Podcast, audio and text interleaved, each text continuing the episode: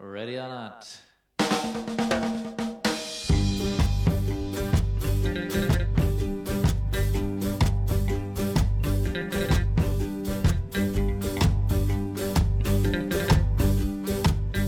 not？Hello，大家好，欢迎来到百分之十 Radio，我是胡心树。我是帕洛马尔。上一期节目刚录完我就病了，所以我现在其实听到声音还是有一点囔囔的，是吧？嗯，能听出来。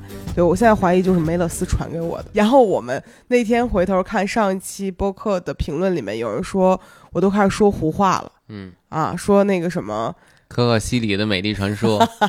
然后你说这个羚羊都过来给我拿打火机来了，嗯然后我就回听了一下，确实我的精神状态当时觉得还行，然后现在回看就感觉不是很稳定，嗯就处于一个即将发烧的边缘。所以其实这一期在开始之前呢，先呃希望大家算算算是什么呢？提个醒吧，这期可能也有类似的情况出现。也不是，希望大家注意身体健康，因为最近身边确实生病的朋友很多，嗯然后这个病感觉都生杂了，什么甲流啊，还有什么支原体啊，就很多，嗯，所以大家一定要注意身体。嗯，秋冬换季确实很容易生病。嗯嗯，那今天呢，我们来聊聊啥呢？就是很想来聊一聊双十一这个事情，因为作为一个自媒体人，从业十年吧，咱们就没有经历过这么惨淡的双十一。嗯，十年前有双十一吗？十年前可能没有吧，没有但是啊，那就是从业十年以来，咱们目睹了双十一的一个变化，嗯但今年确实到了一个史无前例的惨的程度。嗯啊，当然可能一一些人家大的网红啊，或者说人家就是呃非常 top 级别的自媒体人没有受到冲击。虽然我也不是完全相信啊，我觉得大家肯定多多少少会受到一点点冲击，但我这边的感受就挺明显的。嗯，而且作为消费者，我的感受也挺明显的，就是我没有完全没有看到就是类似店铺的推广。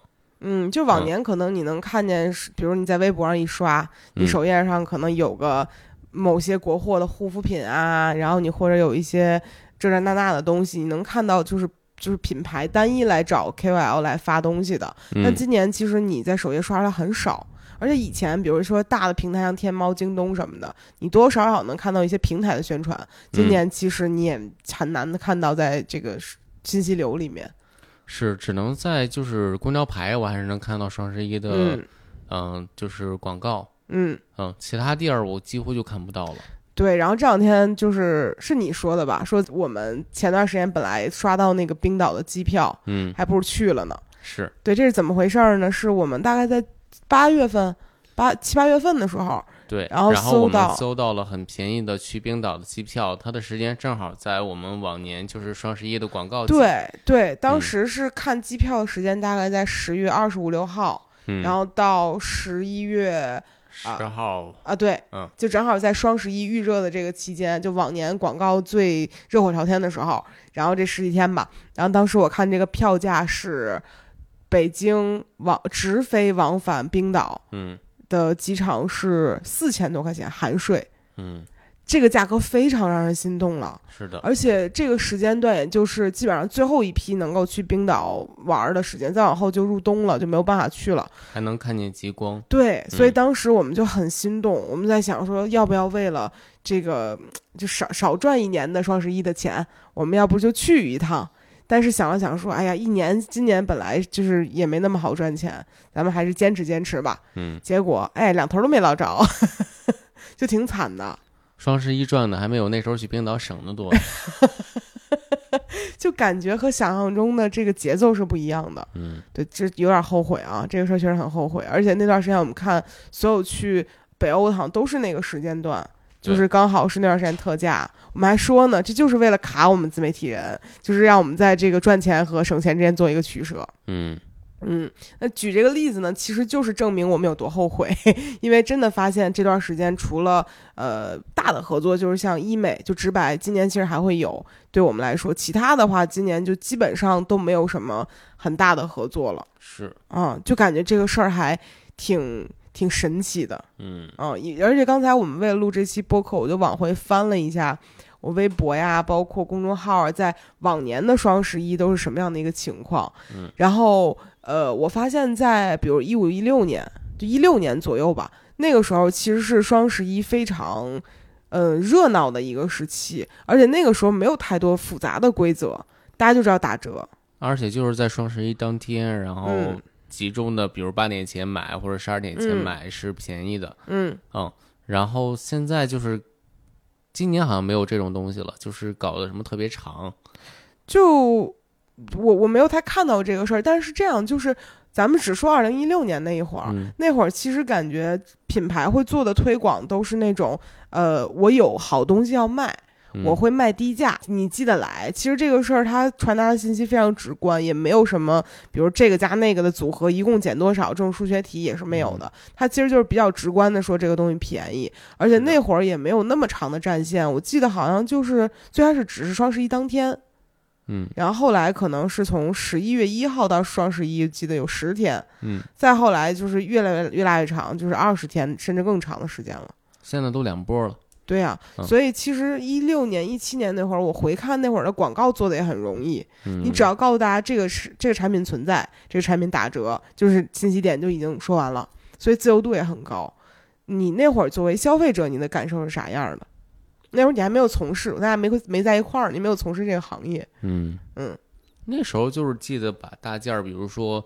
呃，平常觉得特别特别买不起那种，或者咬咬牙买的东西，冰箱，呃，不是，就比如说电脑，我印象很深的是啊电脑，你会在双十一期间买电脑，对啊，因为打折很多，可以省很多钱，会吗？会啊，我完全没有印象了。因为因为你用的完全都是苹果，所以它的差距非常小。买的是游戏本是吧？对对对，我买游戏本的时候会差距非常大。哦、嗯是，嗯，还有其他的一些，比如说衣服，嗯嗯，我印象当时就会当天抢一些东西这样子。嗯嗯，我就印象中抢卫生巾，对，还有囤货这种东西。嗯但我觉得就这事儿特别早之前，应该我记得是光棍节，嗯然后就大家会觉得这天大家都特别惨，然后就是把这天设置成一个购物节的样子。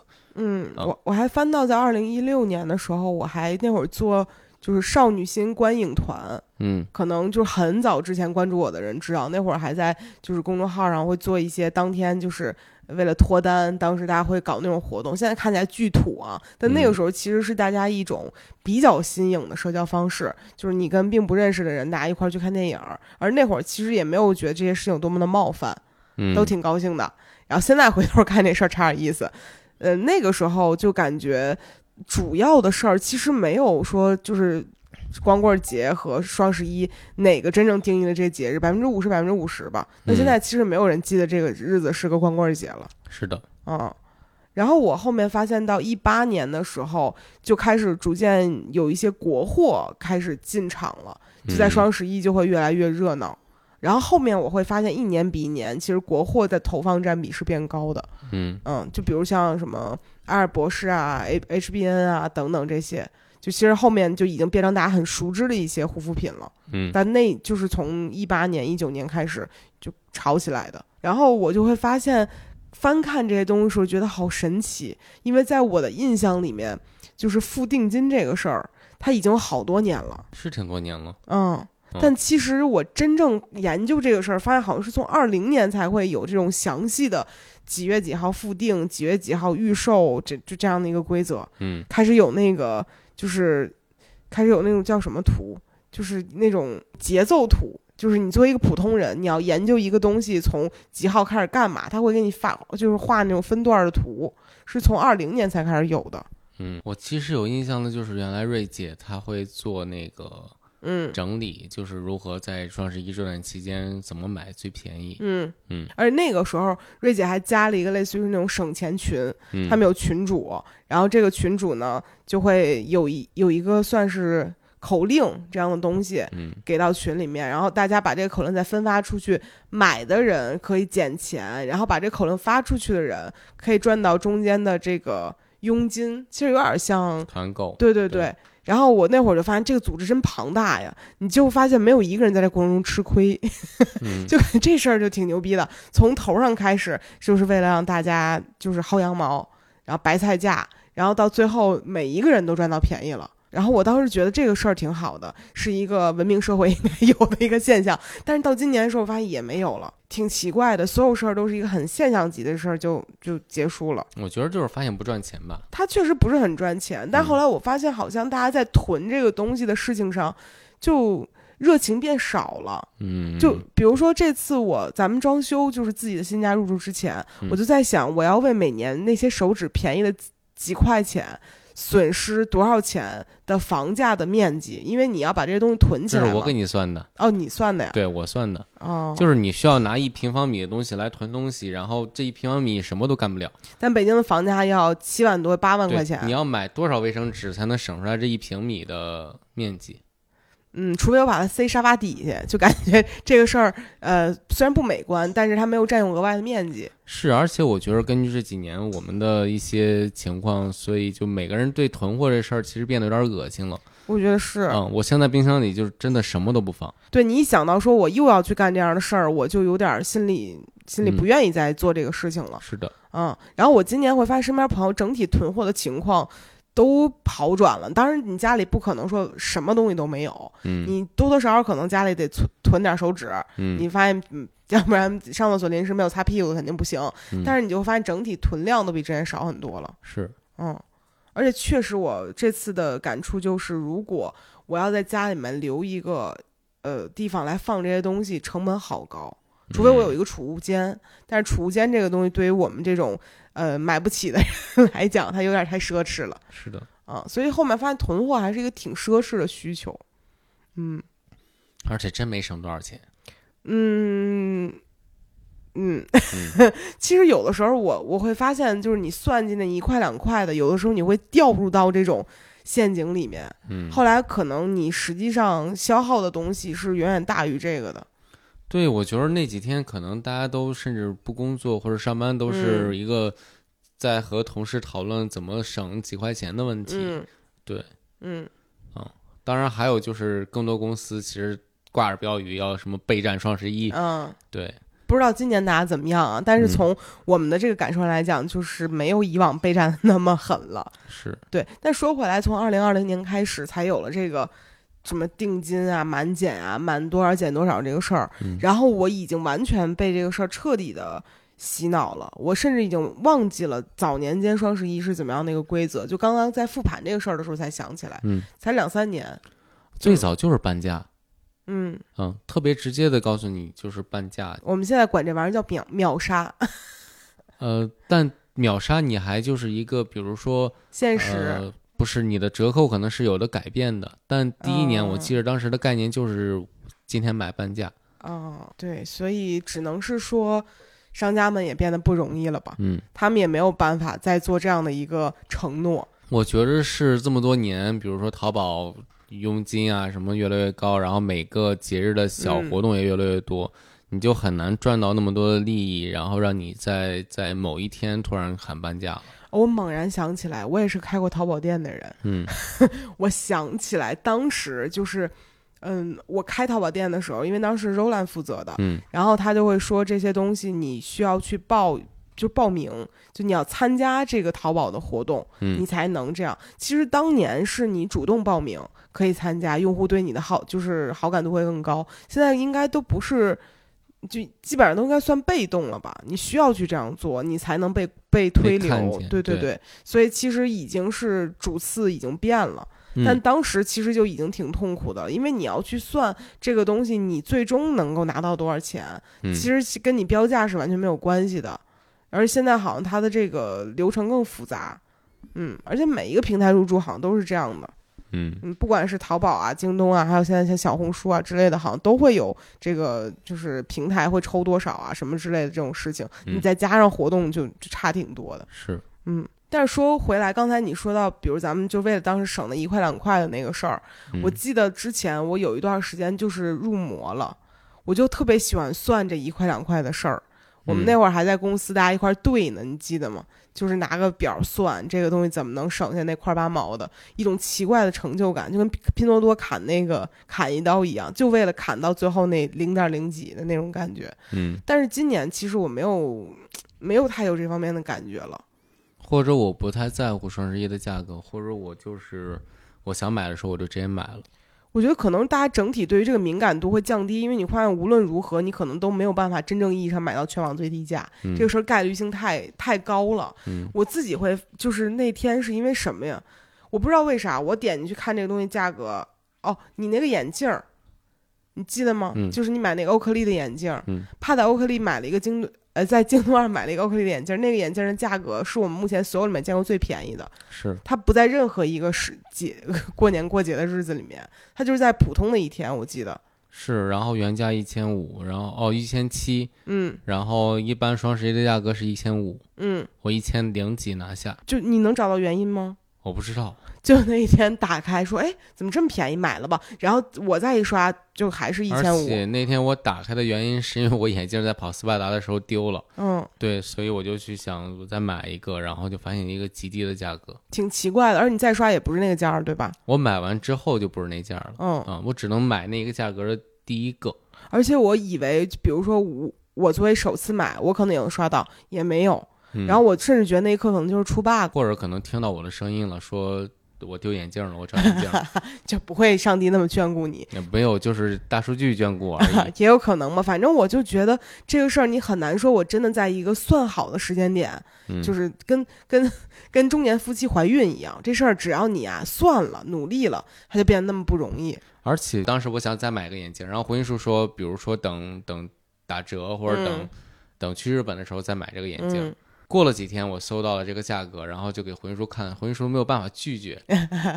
就是听着我好像很邪恶一样，但真的就是我觉得这事儿没有一个说你真的能在某一个时间节点就捞到最大便宜，嗯就挺挺碰运气的。这事儿跟很多比如说什么打折期间啊这那都没有什么关系，而且嗯我发现越是打折期间，可能商家为了赚一点钱，他还会有一点点抬价的行为。对当然不是所有的啊，嗯而且也也不能完全责怪于商家，因为这段时间他们可能会有各个平台涌来的什么折扣啊、满减呀、他为了不让自己亏，他需要把这个价抬上去一些，才嗯能达到这个折扣。打完之后是在他的承受范围内的。嗯然后我就会发现这个事儿一旦它变得复杂了。就是不不一定所有人都能刚好算的最好，所以可能对于消费者来讲，这个事儿就并不是一个划算的，就是最划算的时候嗯啊。所以我感觉大家已经逐渐也意识到这个事儿有点麻了，就是大家不会说死乞白赖的非要等到今年买什么东西。嗯，对，今天我本来是打算写一个公众号，写一个双十一购物清单，结果我看了一下我的同行们，就没有人在写双十一购物清单。呃你的公众号同行们还几个在的呀？在呢，但是往年可能大家去干的事儿就是，嗯嗯，比如说大家可能会出一个攻略，说嗯今年如何在就比如淘宝上面买到最便宜的什么东西。嗯那往年老几位肯定你都会买个什么雅诗兰黛小棕瓶儿怎么能买最便宜，珀莱雅什么东西怎么买最便宜，嗯这些东西都是一定会有的。但今年就是没有，嗯就挺邪门儿的。而且一方面，我是觉得大家可能注意力没有放在这个事儿上，就可能呃找不到，没有办法保证这个东西最便宜了。嗯另外一方面，我就发现越来越多，我就是同行们，就是去说我来做一个直播预告，所有人其实都在干的事儿是直播这个事情。嗯所以整体你看到文字版的给你整理说在哪儿哪儿买最便宜这个事儿，完全已经不是那个时代了。嗯挺快的。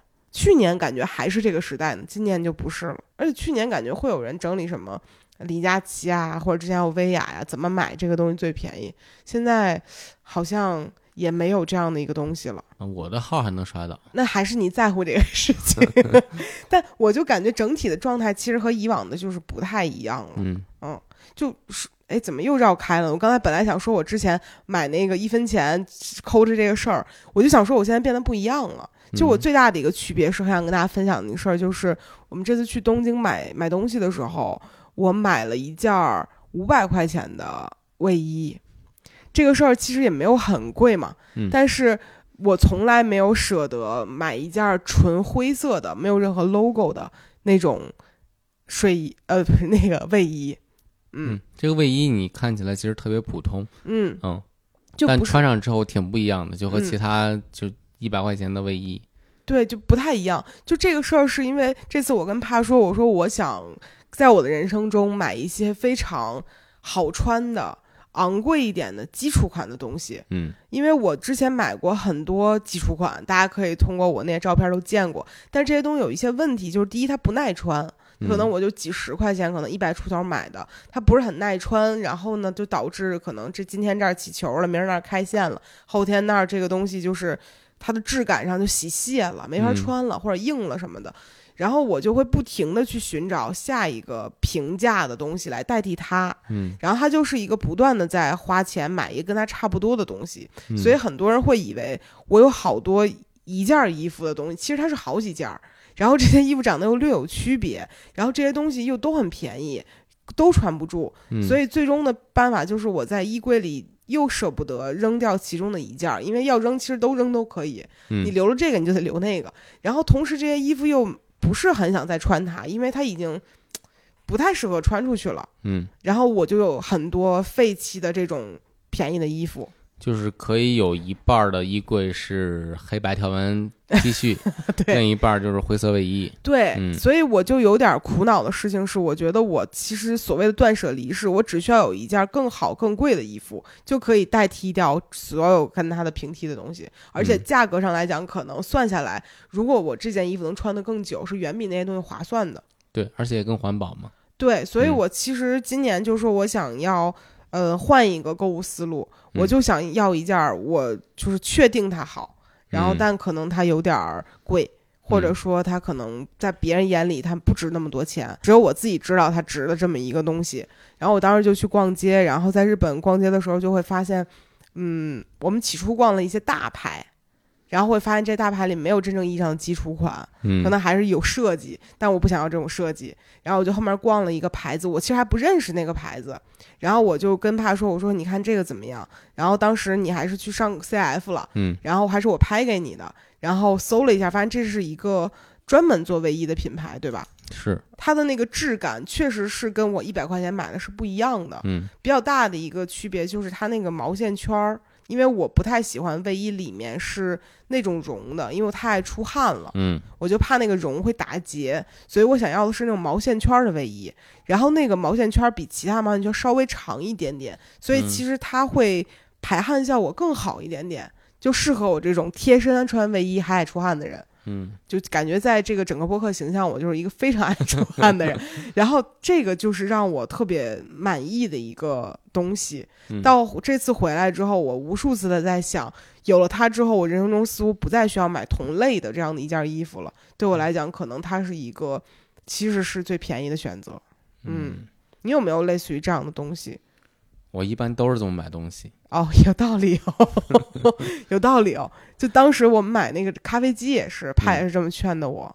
嗯啊，我就是有一个很大的问题，就是我之前买东西会不停的选择平替，我会为我买一个我真正想要的东西而感到有一些羞耻，嗯因为我买了一个贵的东西，但实际上我最后算总价，往往都会超过这个东西。呃，今天我还有一个案例，就是、嗯就是要早点去买自己想要真正想要的东西，嗯就是摩托车。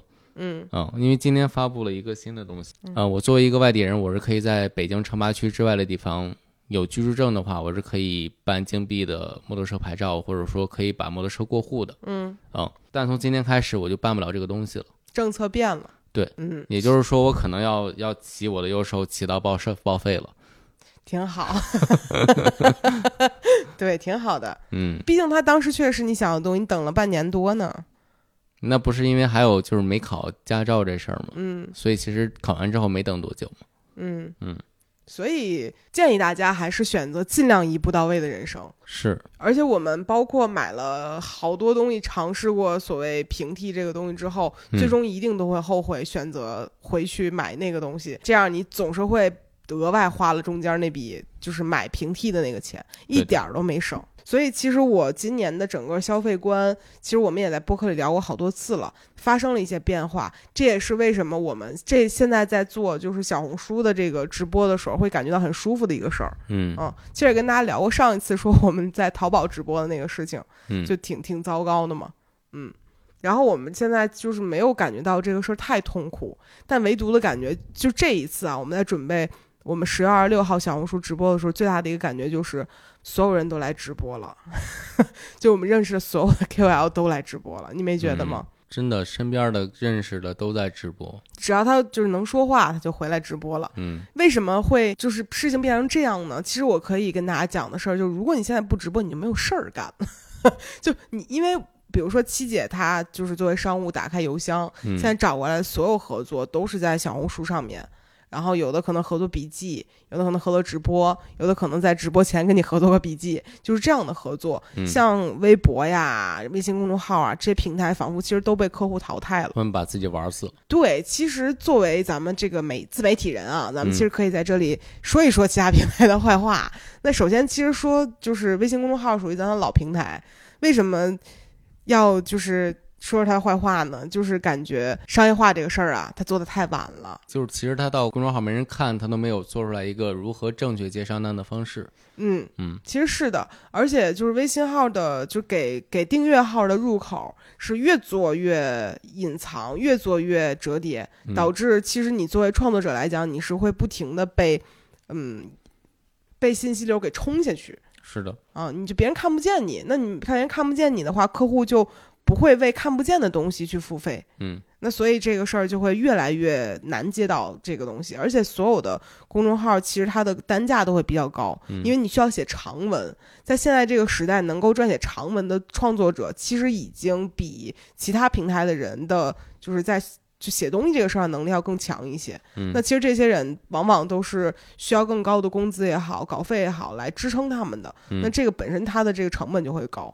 然后其次就是在微信公众号这个平台上面，它这个所有的东西都是很私域的一个流量，你传不出去，它没有广场这个性质。嗯但是最近微信公众号它在改版呢是做一些广场推荐，就你没有关注这个人，你也可以在你的列表上刷到他，嗯，但你关注他，你也可能刷不到他。但这个事儿其实更烦，就是你相当于你之前积累的所有东西也没有意义了。嗯嗯，所以整体其实我就觉得微信公众号对创作者的商就是接商单这个事儿很不友好。而且也没人看了嘛。嗯啊，我就是好久没有看过公众号这种东西了。嗯，就是感觉大家的选择会更偏向于一些短平快的东西，是，或者说，除非你要看一些深度稿件，比如说人物啊或者什么这种东西，你可能会选择说我选看一看。但如果嗯你只是说看个什么情感小文章啊，或者说个推荐啊，你可能下意识说我不如去小红书上搜。就时政类的公众号，可能现在的浏览量还是挺高的，但其嗯他的我觉着就很难出什么爆文了。对，嗯因为也没有人去转这个东西，你看了，你可能点个看，就是正在看，然后这个东西又有多少人会去看朋友的正在看呢？是，他就一层一层的筛掉这个事儿。然后微微博的话，今年其实就是怎么说呢？其实从呃用户的角度上来讲，你就会发现今年的微博上面太多争吵了，嗯这个事儿就让人很痛苦。嗯、我是觉着争吵的内容越来越奇怪了，而且这些东西对于，比比如说以前大家会讨论一个什么豆腐脑甜的好吃还是咸的好吃，那你起码是在争辩一个嗯消费行为，就你会为什么样的东西买单。嗯，它其实多多少少还是有一些，就是你你这个人是有消费能力在里面的。你现在吵的事情就是一些，人性，对呀、基本的人性。对这些东西就没有办法去变成一个就是客，比如你是一个你是一个做消费的人，你嗯会为这样的争吵付费在上面投广告吗？其实你只想离这个事儿远一点儿，因为你无论沾上哪一头，对于你的产品来讲都不是一个好事儿。嗯嗯，所以其实我前段时间就在我微博小号就说，我说我觉得现在微博最大的一个问题是，嗯，他没有给大家创造出来一个美好的场景。嗯，就大家去去花钱的时候，很多是因为看到在别人身上这个东西是好的。你才会想为这个东西花钱，比如别人嗯去了个好地方，好看，你也想去这个地方旅游。别人可能穿件好看衣服，你也想拥有它。别人比如用了什么东西好用，你也想要。当这些东西都没有出现在一个美好的场景里面的时候，你就不会对这些东西产生任何的向往。是我只会看着啊，这人比我有钱，他被骂的比我还惨。嗯，获得一些下水道阴沟的那种感觉的一些痛苦。对，所以其实就感觉你现在在微博上没有一丝的购买欲。而且我觉得微博产品经理一直是脑子有病的那种。你随着现在，我怎么描述呢？就你可说话注意点吧他。一年往前面加一个 S，你就是后来会变成 S S S S S S VIP。啊，其实我能理解微博为了去多赚点钱，他想去做一些嗯就是商业上的转化，但是不知道为啥他就是总是走的不好。对，但是其实对于用户来讲，我最大的感受就是我现在已经没有办法在这个平台上付费了，因为我看所有东西我就一脑门子官司，一点啊头疼，然后就想退出去。除非说我今天心情特好，我必须得上来看看世界上有什么不高兴的事儿，这种，或者说你可能想看看明星发生了什么事儿，你可能在微博上你能看到最多的人粉头在那儿吵架，这个事儿你能看到。最近比较少了吧？你因为你离这个整个的事儿比较远，你也并不知道谁家正在吵架。是对，所以其实你整个我知道哪个明星被禁言了，就所有这些事情其实。就没有让人觉得说我有消费欲，所以今年我发现微博上面的客户基本上也没有了。而且微任务这个事儿，就是作为呃微博的商业化平台，它也做的是很很过分吧。但具体怎么说，咱就不展开了，因为展开之后就感觉有点涉及到一些不太好的东西。但确实是对于客户也好，对于自媒体人也好都不友好。嗯，而且你会作为普通用户，你可能参与了一个博主的抽奖，你再刷新没了。你也不知道你自己会不会抽中，因为那条涉及到商单，它被屏蔽了。嗯，就你可能整个的参与感都会很差。而且微博的普通用户也被在会被在下面挂上广告。嗯，所有人都很不爽，是挺不爽的。因为如果你现在是一个呃加微的人，你想抽奖，嗯，你想抽奖这个行为就要先给微博掏几百块钱，嗯，他需要买这个抽奖的行为，所以后面你会发现也没有人抽奖。嗯，而且今年其实我在首页上没有刷到什么抽奖的东西，然后我还问问了，就是就是我有一次我抽了一个奖，问大家为什么不参与了，他们说我们也抽不中，我就不参与了。你自己留着吧，就是就就大家对这个事儿整体就会变得很 peace，因为不再相信这种东西会。你想当时信小呆那个抽奖，就是支付宝的那个，嗯，就大家会愿意说所有人都来参与一下这个事儿，会觉得它是一个有意思的事情。现在没有任何人觉得这事儿本身有什么意思。我记得去年还有那种就是抽奖号出现，嗯啊，就大量抽奖号出现，嗯，今年好像也没有了吧。没了，大家没那么多闲钱过来去在微博上面去买买这种流量了，因为你会发现把这些人买过来，他们也并不能转化成什么，因为客户已经骂声，因为客户已经不在这个平台上了，所以整体就感觉不是很好。嗯嗯，然后其实今年就是所有的这个感觉客户都把重心放在小红书上面，就大家都去小红书上面，无论是做转化呀还是做啥的，完全都变了。嗯嗯，你觉得是因为啥？用户的分布吧，嗯，小红书的定位很明确嘛，就是年轻女性，也不是了，也有你们这种年轻男性，但整体小红书上面的用户确实是知道怎么花钱，然后也确实有钱，有钱到我甚至不知道他们的钱从何处来，因为前段时间我就是看，就是我做直播之后就得看别人是怎么直播的，我就看董洁直播的时候，他直播间里面就花钱的人实在是太吓人了。就每一秒或者每一两秒弹出来就几千个人正在买，正在去买。买的东西其实挺贵的。对对，就当然他也有卖不贵的部分，但是大部分的人去买的东西客单价都很高。嗯，你都不用说董洁了，连我的后台的小红书用户的客单下单的价格是在六百块钱，嗯，挺吓人的。因为我买那五百块钱卫衣的时候，我还琢磨半天呢，但大家就是可以花六百块钱。嗯嗯，其实大家整体在这个就是平台上面消费的能力是远远超过其他平台的。是的，而且最近我就是看，就是抖音上面的直播就很好玩儿，大家可能一直在卖的都是几块钱的东西，然后评论里面刷的东西完全跟小红书是不一样的。而且就是抖音上的博主，他付出的努力和他卖的东西是完全不成正比的。为啥？就感觉他表演超级累，说那个什么公主请下单，最近超级流行这个，嗯，对，这是什么呀？对好多这种，有很多就是在里面手舞足蹈的部分，嗯，还有最近特别火的中控的事儿，嗯嗯，这个其实我在上面看了之后，我是在抖音刷到的，会有人说什么啊，没错，啊，是的呀，啊。什么还有说什么要就打在公屏上还是什么来着？那句话我没太学会，但是前面那个语气我是学会了。我发现小红书上没有这些东西，就让我很舒适。嗯，就感觉其实完全是平台是不一样的。但我觉得未来如果所有人都去小红书直播了，这些东西也一定会再次出现。有道理哦。嗯，但其实就是可以可以顺着来讲一讲，就是我我眼中小红书这个东西，因为上一次我们分享过，它其实是。嗯，和其他平台不一样嘛。嗯然后也讲过说，现在这个东西，就上一次我们的状态和今天状态还挺不一样的。我感觉上一次我们录这个事儿的时候，整个人就是特别紧张，而且特别紧绷，而且拼了老命的想跟大家说说说我们要干这个事儿了，你记得吗？嗯然后这次就松弛很多，就感觉有种听天由命的感觉。是，我觉着，比如说，嗯、直播人多了，我们的直播一定也会受影响，或者怎么样。，对，因为没有人会看我们的直播了，哈哈哈哈哈！大家都很多人在看别人的直播，但但因为小红书上面的优势是所有人卖的价格都一样，嗯所以这完全就是看个人魅力的一个事情。嗯然后我也不认为我有的过多的个人魅力，所以就觉得嗯没事儿，我们只要这事儿干了，自己心里痛快就得了。嗯，嗯，是的呀。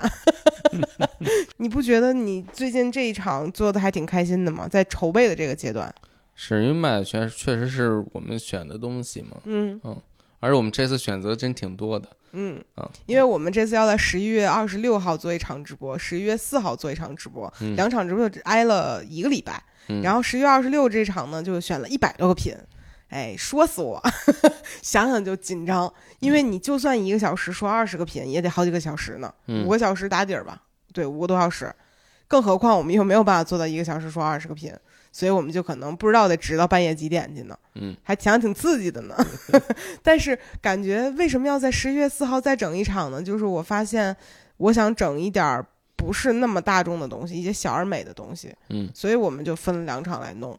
但是感觉做到最后，现在已经有点自娱自乐的成分在里面了。就是哎，我跟逛街一样，互联网逛街选一个东西，我觉得这东西不错，然后我想拥有它，拿回来试试，发现真的很好，然后就可以卖给大家。我觉得不好就退回去，感觉真的是挺享受的这个工作。嗯，体会到张小慧的快乐了，体会不到价 价格还是不一样。是，而且确实，就张小慧直播间那个嗯标题，我看着都害怕。害怕啥？我我已经买过世界上所有好的东西，我已经替大家用过世界上所有好的东西。他敢这么说，我可不敢说。我可以替大家用过，就是挺不错的一些东西吧。嗯，咱这个含糊的词儿就特别多。是，但是张小慧她最后在就是在直播后面的时候，她给大家就是念莎士比亚的诗，嗯纯英文版的，嗯穿着一身非常华丽好看的一身衣服，然后在一个布景下面搞这个事情，你说是吧？咱们拿什么去吸引人家别人来看我的直播呢？可可西里的美丽传说。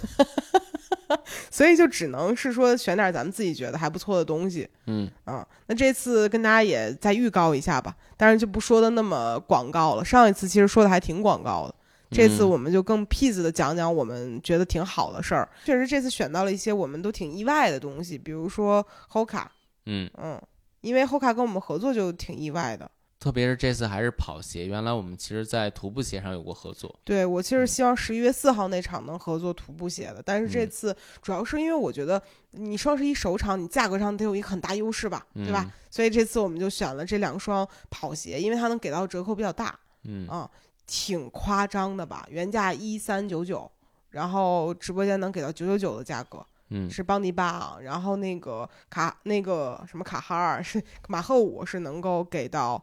呃，原价是九九九，直播间是五九九的价格，差很多了。嗯嗯，因为我就是看到这个价位，我觉得是挺不错的。嗯当然，这两双鞋本身也挺好的，可以跟大家介绍一下。就是，嗯，Hoka 其实这两年就是在有氧运动上面逐渐就很出圈嘛，无论是是越野跑啊，还有就是日常的跑步啊，什么这那的，其实大家也已经开始逐渐注意到这个品牌。然后 Hoka 的跑鞋在邦迪巴这款在小红书上也很火，嗯它其实很适合大体重的慢跑的跑者，呃，不能嗯叫跑者了吧，应该算爱好者。就初跑者，对对对对，因为它的那个底比较厚，所以它嗯其实整体的回弹会更好，就嗯适合不是那么会跑步的人。对它对脚踝的支撑也是更好的。嗯其实那天我从我跑得特别快的一朋友那儿了解到一个知识，嗯就是其实，在跑鞋里面越贵的鞋越是入门级跑鞋。因为其实就是大家不会跑，所以需要那个呃弹起来，嗯就让你能够继续跑下去。反而是那些跑得很快的跑者，他会在其他功能性上要求更高，对吧？对，就是嗯你越是入门级的跑者，你越需要更强的，比如说对脚踝的保护，嗯嗯，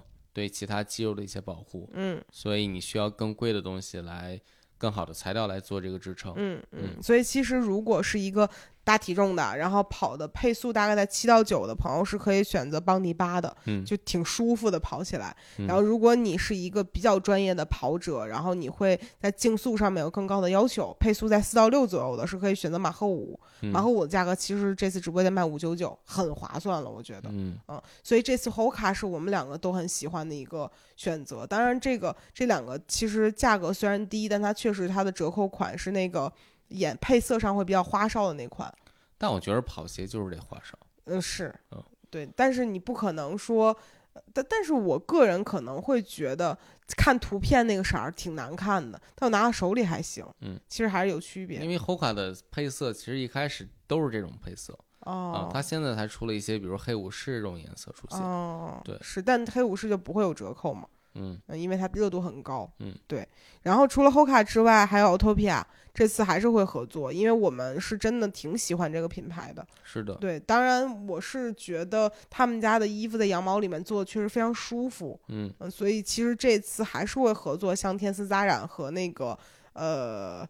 哦，菲菲菲波纳契波纳契，对，嗯其实是也可以冬季去跑步的。嗯然后这次其实他们还上了几个新品，呃，一个是一个冬季可以穿的徒步裤，嗯这个裤子我们穿完之后确实很舒服，然后它里面贴身那层也是有美丽奴羊毛的，所以排汗啊，然后防止异味这个都没有什么问题。嗯然后还有一款跑步上衣是那种半拉链的，就是从胸口往上拉链的这种。嗯然后这个这个算是里面有那个也是有呃美丽奴羊毛和绒吧，那个是啥？是它的材质都是经过特殊的研发的。对，反正它的那个穿上之后很舒服，嗯然后保暖性也很好，然后很适合秋冬季节在外面去跑步。嗯嗯，这个感觉只穿这一件儿就够了。对，这个其实是我们还挺推荐的，嗯然后这次主要是 Autopia 的那个天丝扎染可以给到一个很不错的价格。本来会觉得就是 Autopia 给的那个价格真的非常低，嗯然后我会觉得不是很合适。但是他们说你不用有这样的担心，因为没有多少件儿了，所以它其实有点像一个秒杀性质的。对，因为基本上都这一批全都卖空了，嗯所以可能就大概直播间也就是二十件儿，然后卖完就没，所以就一个很低的价格，我觉得还挺好的。嗯，除了这个之外，还有什么你觉得不错的吗？嗯，AAD 的外套，嗯呃和卫衣，嗯嗯，我觉着真的是超级暖和。我最近偷偷在穿。嗯，就我感觉咱们两个对于衣服的需求就两个：第一，软和贴身；第嗯二，保暖。就咱俩是百分百的实用型，嗯，所以就感觉 Autopia 和 AAD 就特别适合咱俩。但是就是这种衣服还是属于那种我们只考虑了实用，但是朋友看你说，哎，你这衣服还挺好看的，嗯嗯，我觉得这就是他们的目的，然后我们的目的就是舒服。嗯嗯，但其实一个衣服能够在舒服的情况下做到还算比较好看，就非常不容易了。是的，所以每次我们直播都会选这两个品牌的，还是真的很喜欢。嗯嗯，然后还有我是呃这次上了一个 So Am I 的耳耳饰，嗯一个比较夸张的耳饰。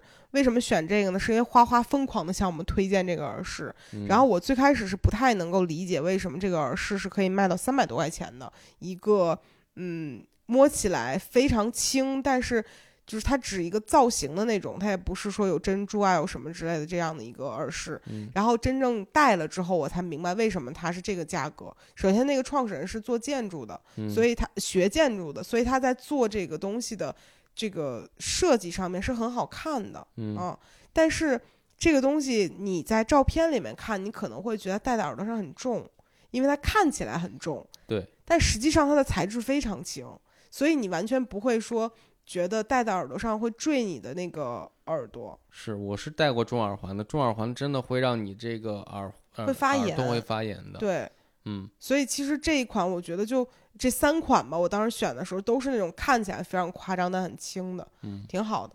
嗯，除了这个以外，我觉得有一个东西是我挺意外的，就是干发帽。嗯就是干发帽，我们之前在做选品的时候，它那个标价上写的是五百多块钱，嗯然后我们就在这自己的选品群里就是吐槽说，世界上谁会花五百块钱去买一个干发帽？这这得多有钱的人才会干这样的事儿？我们就在心里头默默的嘀咕这个事情。然后后来发现，哦，首先它的直播价是一百多，不是五百多。嗯，然后其次就我们试了一下，会发现很神奇。就我不知道为什么干发帽它能够比毛巾裹出来的头发是不一样的。对，我觉得毛巾裹出来头发它是毛躁的，它是那种就是会支起来碎发的那种。对但干发帽的感觉就是我戴上之后它就非常的顺。对，主要是因为我是沙发，嗯我的发质本身就是那种会看起来很毛躁的那种，嗯但是我用了它之后，我会就是先戴一段时间，然后你去化妆啊、敷面膜啊什么之类的，嗯，然后等摘下来的时候，简单一吹就完全干了。你头发是那种很顺滑的，嗯我完全不能理解这个东西的区别是怎么做到的，嗯但是它就做到了，我就觉得这个挺神奇的。所以这个也是我们这次觉得还挺挺意外的一些东西，然后剩下的就不跟大家说了，因为啊还有那个浴袍，那浴袍啊，浴，袍是 Almond Rocks 的，他们嗯。家的袜子和浴袍真的非常好，那浴袍太好看了。好看，对，嗯。而且价格其实没有我们想象中的贵，是，嗯，就感觉呃以前没有去做直播这个事儿的时候，我没有那么多机会接触到那么多呃正在冉冉升起的品牌。人家这牌子好多年了，哦，对不起，那那牌子我一七年就知道了。那也挺让人生气的，挺挺不错的。嗯但那个时候我就没有就是了解到这个领域，所以就没有发现。一七年的时候我就在抱怨说一个袜子卖三十多，你干嘛呢？然后就穿上之后发现真的很舒服。你没有花钱的不是，只有自己的不是。嗯，但确实他们家挺好的。对，就虽然都是印花，比如淘宝你可以买到大概十四块钱两双或者三双的嗯这种印花的帽、那个袜子，其实也是仿他们家或者 Happy Socks 的。嗯，但其实当你真正穿上之后，你发现完全不一样，但印嗯花的质量也是不一样。然后你穿，比如说穿几次吸水之后，它在你脚上的脚脚感也是完全不一样的。嗯，嗯反正是挺好的。嗯嗯，然后这次还有一条牛仔裤，挺意外的，本来没有想选，然后人寄过来说你试试吧，我一试，哦，哦，不错，因为最近我胖了嘛，就是体重长到了六十三公六十五公斤，就又到一百三十斤这个坎儿了。嗯然后之前牛仔裤穿不进去了，刚好人给我寄了一条，我发现哎，这个挺不错的。嗯咱们现在就是一边儿就是自己逛街，一边儿顺便跟大家安利一下，还是挺好的一个事儿。嗯嗯，然后其实这次我们选的很多品没有那么的呃小众，所以其实十月二十六号这一场直播还是还有很多比较大众的东西可以选择，比嗯如说还有像唐老枕头啊、小狗的新浪小狗的联名款啊什么这都会有。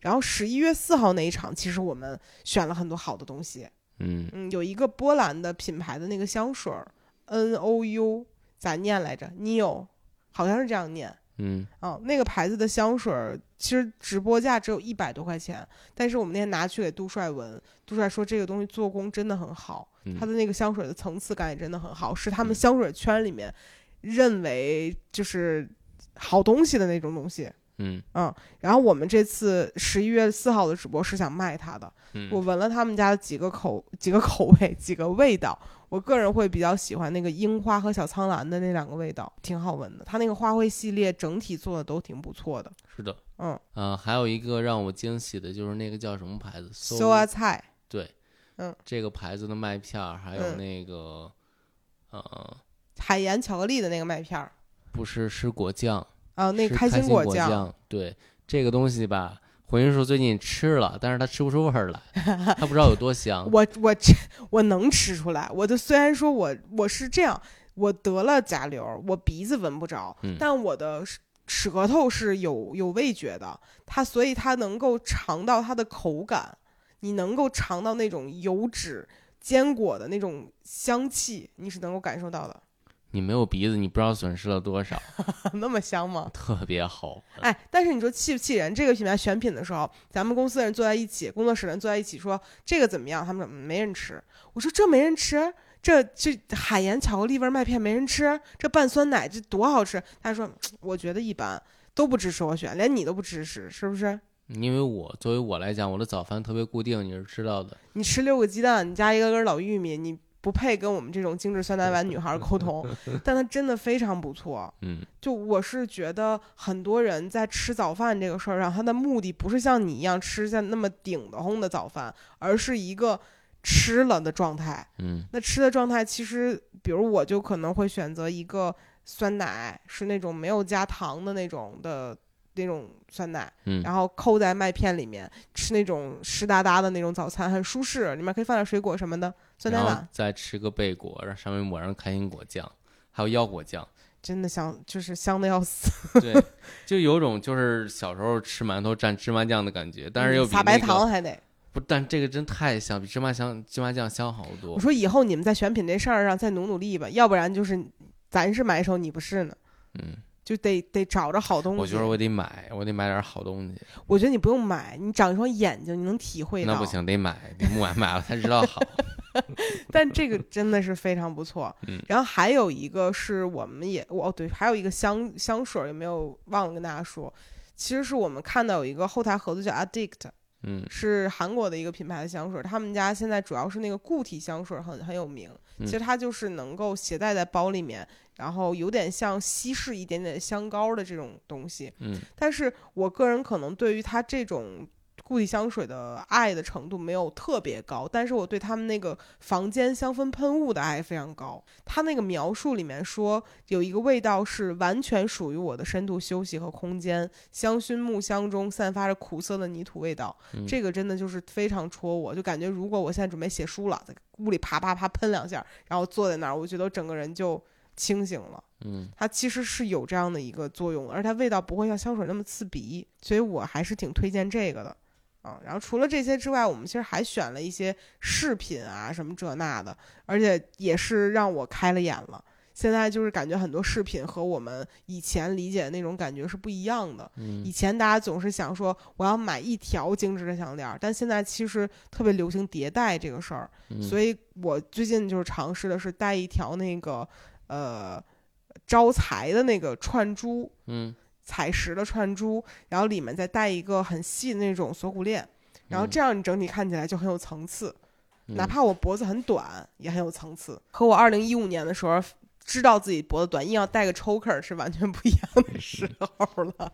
反正就这些吧。这次也是我们没有这么密集的做过直播，但还挺享受的。嗯，嗯，还选好东西呢，背着你这两天，你不知道吧？最近不是在忙别的事情吗？对，因为最近其实，呃，挺寸的吧，就感觉自己身边所有的人都在生病，嗯包括长辈啊，包括朋友啊，就感觉整个的氛围都不是很好。嗯嗯，然后再加上就这两天互联网上的各种事情，就会让人觉得很头痛。嗯所以我们最近精神状态来讲，不能说非常好吧，就是一般。嗯，但是又觉得在做一些自己还挺开心的事情，算是一个嗯放松了，也算。而且我们打算直播后再进行一些别的，比如徒步了，对然，后又快有胡姐游记出现了，就是我最近呢有一个困惑，其实就是我会发现工作这个事儿啊，就特别耽误我玩儿。